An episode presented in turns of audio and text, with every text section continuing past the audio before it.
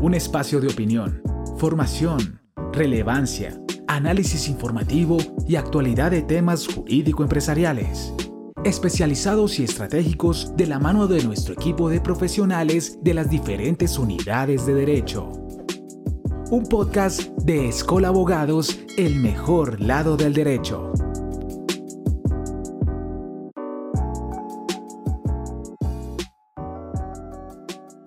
Hola comunidad Escola, es un gusto encontrarnos nuevamente con ustedes.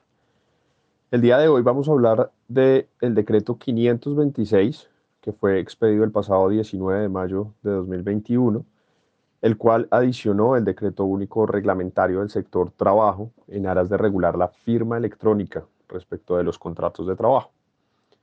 Particularmente este nuevo decreto ratifica y eleva a rango legal lo que desde el año 2018 ya había dispuesto el Ministerio de Trabajo a través de alguna de sus circulares, en donde se indicó que el contrato podía ser firmado electrónicamente por cualquiera de las partes, pero siguiendo los lineamientos establecidos en la Ley 527 de 1999, norma que hoy se encuentra contenida en el Decreto Único Reglamentario del Sector Comercio, Industria y Turismo. Así las cosas, el nuevo decreto precisa y aclara que el contrato de trabajo firmado electrónicamente pues debe cumplir con todos los requisitos mínimos establecidos en el artículo 39 del Código Sustantivo del Trabajo. Es decir, el hecho de que el contrato sea firmado electrónicamente no cambia como tal la esencia de la relación laboral ni los requisitos mismos del contrato de trabajo que ya conocemos de vieja data.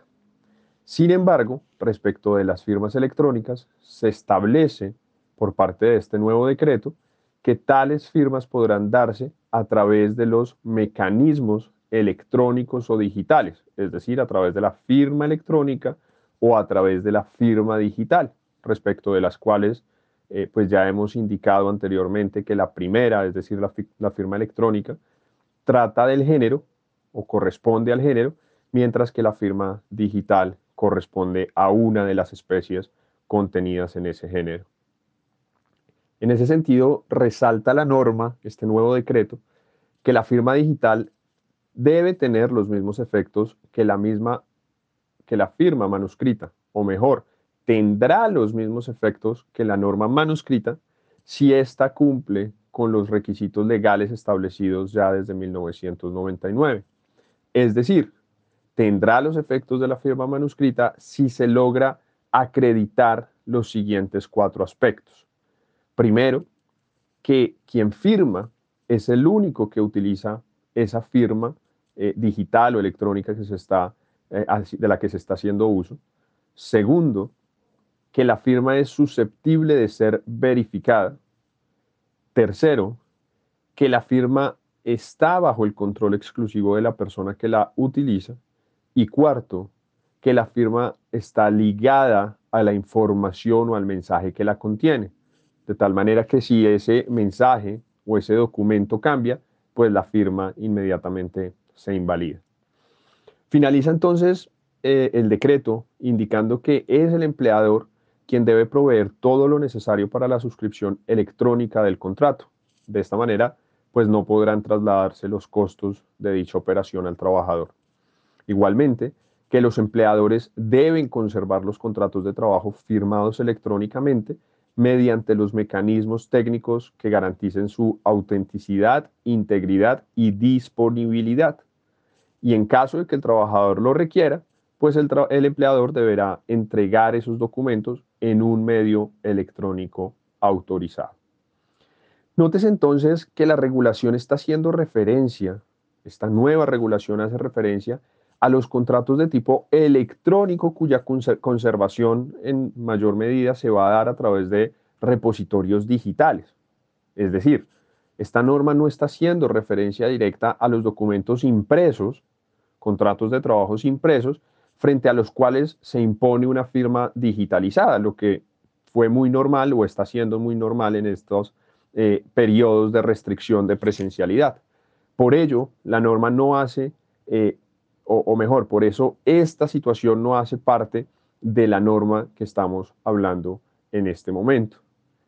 Y en tal sentido, entonces, ha surgido un cuestionamiento respecto de si las firmas escaneadas o digitalizadas cuentan con validez para efectos del contrato de trabajo que finalmente se imprime y se conserva en físico o incluso que puede llegar a conservarse en un mecanismo digital, como pueden ser, por ejemplo, los documentos en formato PDF. Y el cuestionamiento ha surgido porque la norma a la que estamos haciendo referencia, el nuevo decreto em, expedido el 19 de mayo, no hace referencia expresa a esta situación de eh, firma digitalizada.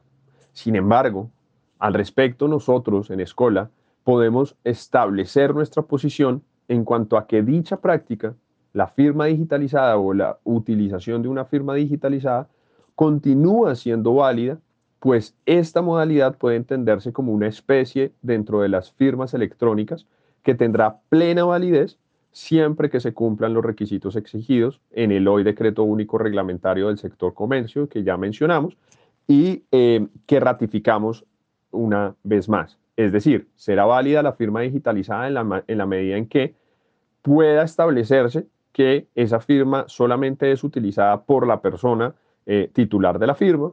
Dos, pues que pueda ser verificada que en efecto fue esa persona quien eh, impuso la firma, quien la emitió, quien la dispuso sobre el documento que finalmente se, se, imprimió o que finalmente se guardó en un documento o repositorio digital.